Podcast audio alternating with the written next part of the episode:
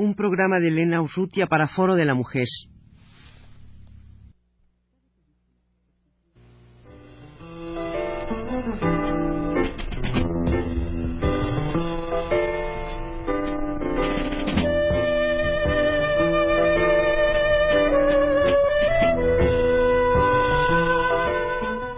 Foro de la Mujer.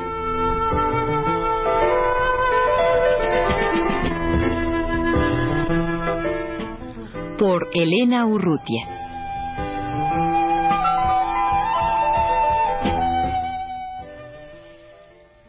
Acaba de, ser publicado un mínimo folleto sobre la violación, delito contra la libertad preparado por Lore Aresti, Silvia Emer, Mireya Toto, y creo importante el darle lectura. La violación, delito contra la libertad. La violación puede leerse como la historia oculta de la mujer y su análisis relegado a la esfera privada, al silencio. La ley lo cataloga como un delito sexual. Nosotras lo ubicamos dentro del ámbito de las relaciones de poder implica en consecuencia un delito contra la libertad. En la formación psíquica del sujeto, la posibilidad de decir yo y de reconocerse surge de la posibilidad de decir no y de poner los límites entre el afuera y el adentro, de poder decir que es lo que no quiero y por lo tanto que es lo que deseo. En la historia de la mujer violada, su continuidad es rota, desgarrada, tanto física como psíquicamente. Es maltratada, violentada en lo más íntimo, su voluntad, su deseo, sus límites frente al mundo y los otros, esos límites invisibles que surgen del decidir qué es lo que no quiero, qué no me gusta, el derecho que tiene la mujer a disponer sobre su persona, el derecho a ser, es negado brutalmente a través de un acto de violencia.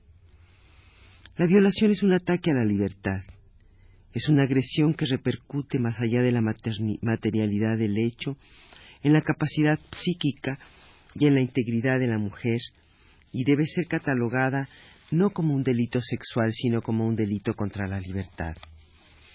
Hasta la segunda mitad de este siglo la mujer no ha contado en las sociedades humanas, salvo como anexo del hombre. La mujer, la mitad de la población de la humanidad, ha sido arrojada de la Iglesia, de la ley, de la sociedad. La Iglesia la iguala al pecado y a la perdición. La sociedad solo la nombra como anexo del hombre. La ley no la nombra, ya que en términos de la ley la mujer ha sido objeto y no sujeto de derecho. En el ámbito jurídico, los aspectos más relevantes del delito de violación son, entre otros, la punibilidad, la reparación del daño, dificultad probatoria en la comprobación del cuerpo del delito y la autorización para abortar en casos de embarazo por violación. La punibilidad. En cuanto a la punibilidad actual contenida en el artículo 265 del Código Penal del Distrito Federal, se admite la libertad bajo fianza para el violador. Se prevé para el caso de la violación individual de dos a cinco años de prisión en tal virtud, si la penalidad se fija en función de la valoración del bien jurídico protegido, resulta claro que para la ley la libertad sexual de la mujer no tiene la misma importancia que el apoderamiento de una o más cabezas de ganado mayor o sus crías, acción que es sancionada con cuatro a diez años de prisión, lo que en consecuencia excluye la libertad bajo fianza. El resultado práctico de hacer uso del derecho a la libertad bajo fianza es que el violador que se encuentra detenido pueda disfrutar de la libertad el tiempo que dura el proceso instruido en su contra e igualmente implica que en el caso de que el juicio concluya con sentencia condenatoria, lo que es poco probable en la práctica, resulte prácticamente imposible reaprenderlo. ¿Qué ideología subyace a este discurso? Claramente vemos que la ideología implícita en el discurso legal es de una profunda desvalorización de la mujer, en tanto es más penada la apropiación de una red. Esta baja penalización, junto con la ideología machista, permite que el acto de violación sea muchas veces un hecho sin importancia. La mujer es un objeto inerme sobre la que el hombre muestra su poder. para evitar que un inculpado por violación obtenga la libertad provisional y se beneficie de la condena condicional, proponemos un aumento en la pena que podría ser de cuatro a trece años de prisión. Frente al aumento de las penas, se argumenta que podría dar lugar a un aumento de homicidios en el caso de mujeres violadas. Este argumento da pie a varias respuestas. Por ejemplo, que la violación no sea penada en absoluto para evitar el homicidio de las mujeres violadas. Pensamos que ese argumento no es válido, ya que la situación en que se llega al asesinato de la víctima no tiene relación con la cuantificación de la pena, sino con el grado de violencia y destrucción contra la mujer.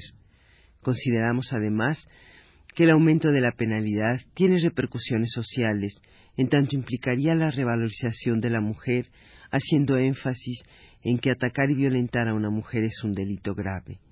También se ha argumentado que el aumento de la penalidad no es una solución al problema de la violación, ya que habría que tomar en cuenta un proceso más amplio de educación. Estamos conscientes que un cambio ideológico se hace necesario para evitar la violencia contra la mujer, pero ya que estos procesos se dan lentamente en la historia, no podemos permitir que se siga violando impunemente a las mujeres, y consideramos que medidas inmediatas que tengan fuerza de ley se inscriban precisamente en este proceso educativo. La reparación del daño. En relación a la reparación del daño, no hay previsión legislativa específica para el delito de violación. La ley señala genéricamente la indemnización del daño material y moral causado a la víctima y a su familia. hipótesis esta última en que teóricamente podría caber lo relativo a la violación. La reparación del daño se fija por el juez de acuerdo con las pruebas proporcionadas por el Ministerio Público y en materia de violación se absuelve frecuentemente al reo de la reparación del daño por ausencia de los elementos probatorios requeridos. Además, Pensamos que la violación implica también aspectos inherentes a la salud psíquica y física de la víctima. Se han dado casos absurdos en donde a título de reparación del daño el violador ha sido condenado a pagar el monto de 300 pesos por una blusa desgarrada. Nosotras proponemos que la reparación del daño comprenda, uno, el pago de alimentos a la mujer y a los hijos si los hubiera, Dos, el pago del tratamiento psicoterapéutico requerido por la víctima. Entendemos el pago de alimentos en las circunstancias de que por el hecho la mujer se ve imposibilitada para trabajar y o en el caso de los hijos cuando se dé un embarazo producto de la violación. La propuesta del pago del tratamiento psicoterapéutico está en función del daño psíquico ocasionado a la víctima, daño que no ha sido nunca tomado en cuenta hasta que las luchas feministas lo pusieron en evidencia. Podríamos decir que bajo cualquier circunstancia el daño es siempre grave y de alguna manera irreparable. Mi entorno nunca va a ser como antes, mi cuerpo, mi relación con los hombres. Yo nunca voy a ser la misma. Más específicamente el daño se relaciona con la autoestima, con la sensación de confianza frente al mundo y al cuerpo invadidos por lo siniestro. La magnitud del daño depende de la edad, las circunstancias de la violación, la historia previa y la reacción del medio familiar social. El proceso terapéutico tendría como principal objetivo el poder elaborar la angustia, la sensación de impotencia y la rabia. Uno de los riesgos de esta violentación no elaborada sería el no poder volcar hacia afuera la agresión. Al no poder encontrar una explicación en el afuera, puede surgir una sensación de destrucción interna, de minusvalía o una culpabilización con su consecuente secuela de depresión que va corroyendo y creando profundas cavernas dentro, muy adentro, en su subjetividad. Uno de los peligros de esta propuesta sería el poner en manos de los que sustentan el manejo tradicional del poder psicológico a la persona agredida. Estos podrían considerar a la mujer violada, que se encuentra profundamente afectada, como loca y por lo tanto sujeta a una nueva forma de violencia, tratamientos clásicos, electroshocks y fármacos, nuevamente privada de su libertad, una vez más en manos de otro en este sentido, proponemos un grupo asesor integrado por mujeres, ya que la figura del hombre en la mayoría de esos casos se torna aversiva. Es importante que las responsables de asesorar este tipo de terapia participen de un discurso compartido que cuestiona la concepción clásica sobre la mujer y la violación. Esto posibilita que la mujer analice la, la, agresión de que ha sido víctima no solo como un hecho individual y aislado, sino como un hecho que se, que se inscribe en la dinámica social de opresión y sujeción de la mujer. Autorización para abortar. Según el artículo 333 del Código Penal para el Distrito Federal, no es punible el aborto causado solo por imprudencia de la mujer embarazada o cuando el embarazo sea resultado de violación. En la práctica no existe una instancia decisoria que otorgue la autorización para abortar en estos casos. El no especificar la ley los procedimientos requeridos para obtener la autorización indicada hace que en la práctica esta autorización no se materialice en hechos concretos, lo que significa, en el mejor de los casos, cuando la mujer posee los medios y el asesoramiento adecuado, condenarla al tormento, angustia, culpa y soledad del aborto clandestino. En la hipótesis contraria, debe asumir una maternidad no deseada impuesta por la violencia del agresor y de sus cómplices. Instituciones jurídicas anónimas que al no instrumentar una solución práctica, eficaz, incurren en la complicidad del silencio. Conclusiones. Frente al discurso dominante de un poder sin verdad, proponemos un discurso alternativo de una verdad sin poder. Artículo 124 bis. Para la comprobación del cuerpo del delito de violación serán elementos suficientes la imputación del sujeto pasivo, el dictamen pericial u otro elemento probatorio que lo robustezca. Igualmente bastarán esos datos para acreditar la responsabilidad penal del acusado en la ejecución del delito. Artículo 265.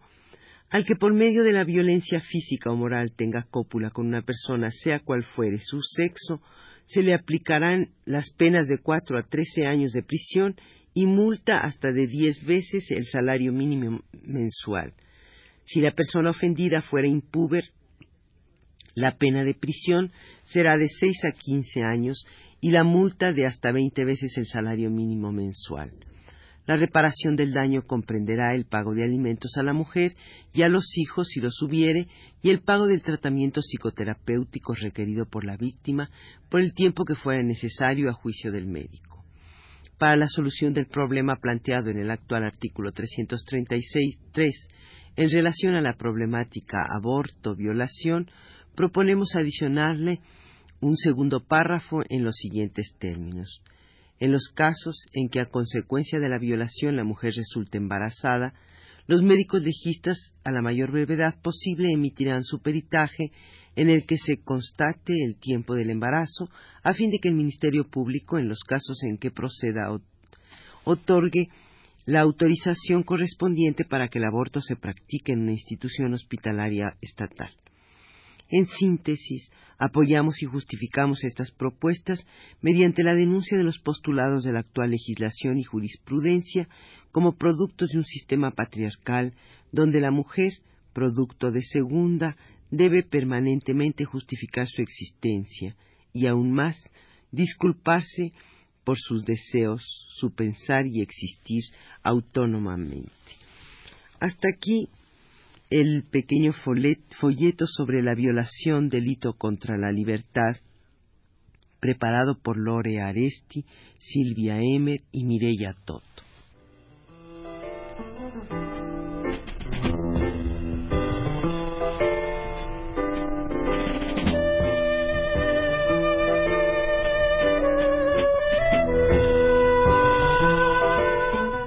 Foro de la Mujer.